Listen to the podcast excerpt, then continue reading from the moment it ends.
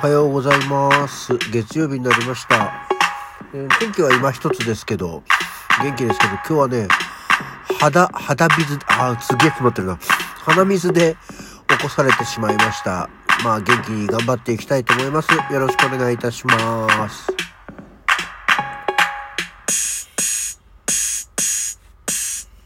はい。改めましておはようございます。11月15日月曜日午前6時27分の起き抜けラジオでございます。いや、今日はね、鼻水、なんか寝てたら、朝4時半ぐらいでしたかね。急に鼻水が溢れ出し、あれ、そういうことないですか？なんか私ね、よくあるんだよ。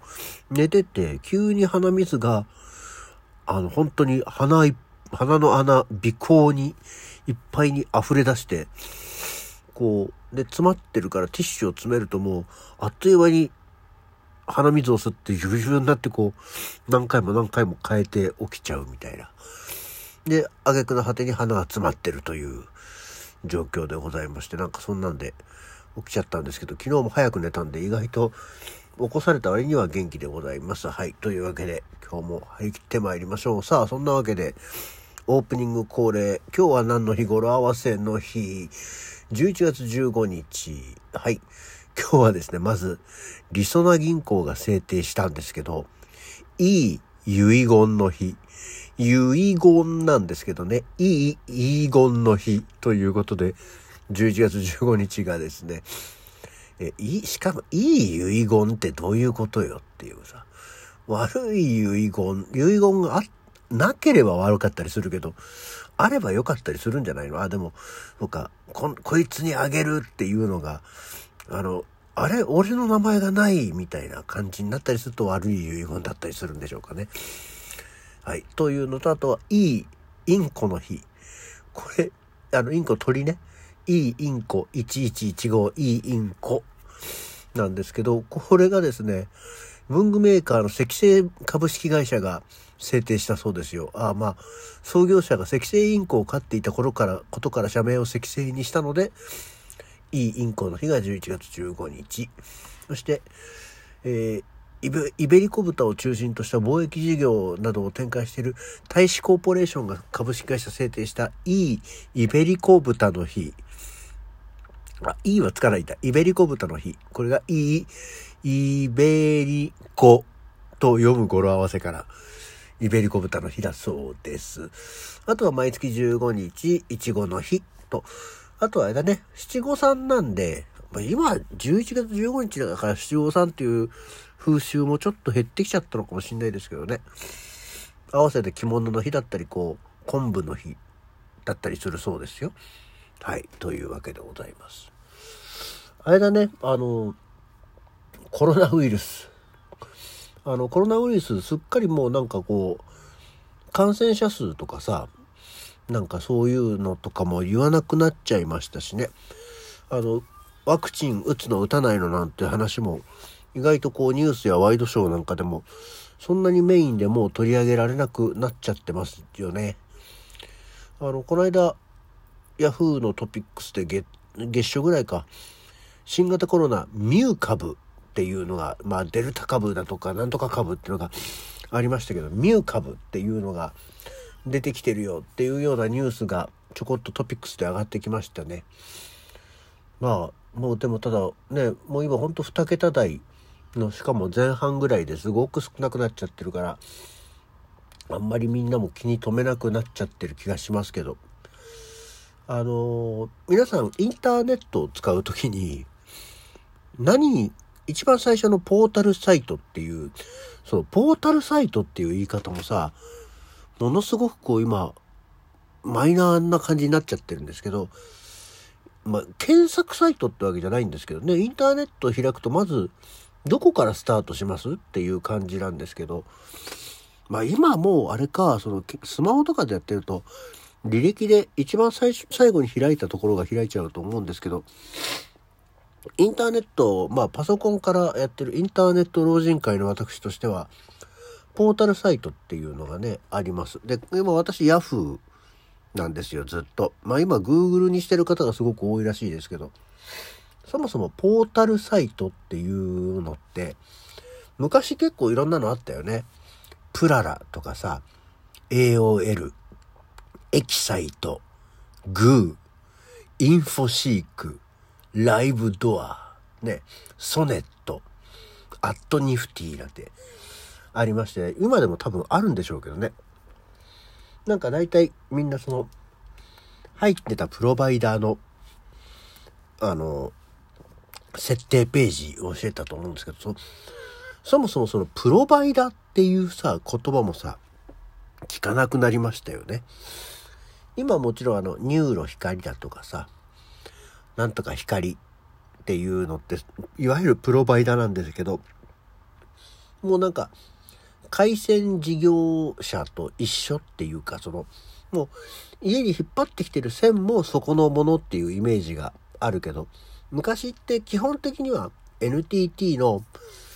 電話回線を使って、そのプロバイダー、インターネット接続業者っていうところの力を借りて、あの、ネットにつなげるみたいなね。本当にこうなんか一枚かましてたっていう今人ってよくわかんなかったですけどね、その今考えるとね、なんで1枚かましてたんだろうと。で、1枚かましてインターネットするんだけども、あの、安くするためには NTT のテレホーダイの時間を狙うから、あれ夜10時だっけ ?11 時だっけ？なんか、過ぎないと安くならないけど、でもみんな安くなるところを目指してたから、そっからすっごい混むみたいなね。で、あの、モデムでピー、ヨロヨロヨロガー、うーん、ベベルベルって言って、ネットが繋がる時代でしたからね。今みたいにもう常にインターネットが高速で繋がってるっていう状況じゃなかったんで、その手間をかけるためにやってたのがプロバイダーでしたよね。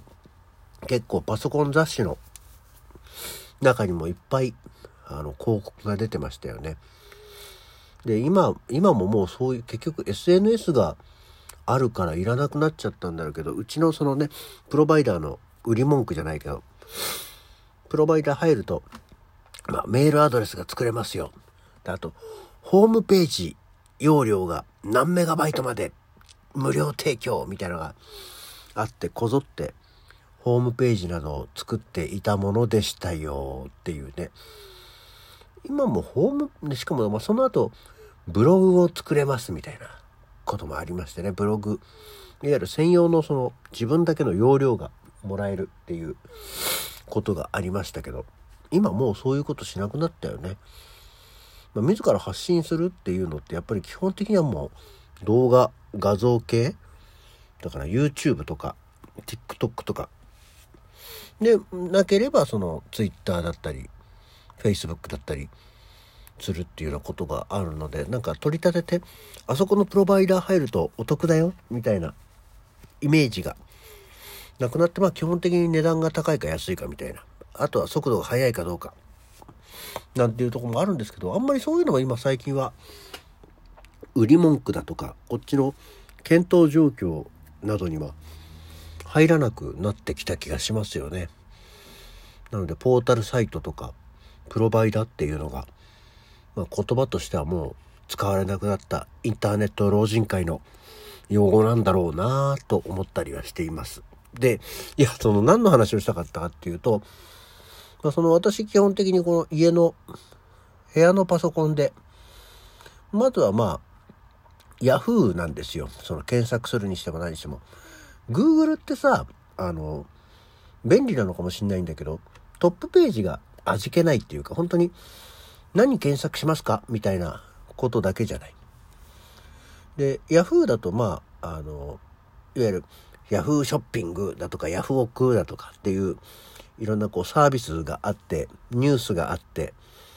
で、メールがあって、天気があって、みたいなので、こう、パッとなんとなく情報が網羅できてるんで、ちらっと見ると、ね、見出しだけですけど、全部分かりやすくなってるから便利なんですけど、この Yahoo のなところにもずっとあるのが、トップページにあるのが、国内の新型コロナ発生状況っていうコーナーがあるんですよね。で、まあ全国ごとに、あの、感染者数だとか、新規感染者数だとか、まあ入院とか死亡とかっていうのがいろいろあるんですけど、まあ毎日見てるわけじゃないんですけど、たまたま見たらね、もうほとんどまあ、ないんですよね。まあ東京なんかも22人昨日で、神奈川12人、埼玉8人とかっていうような状況になってて、感染者数が出てないところがほとんどみたいな感じになゼロがもういっぱいあるんですよね。っていうような状況だからもうこれ新型コロナウイルス感染症まとめじゃなくてさでなんか手足口病がなんか今の時期急にまた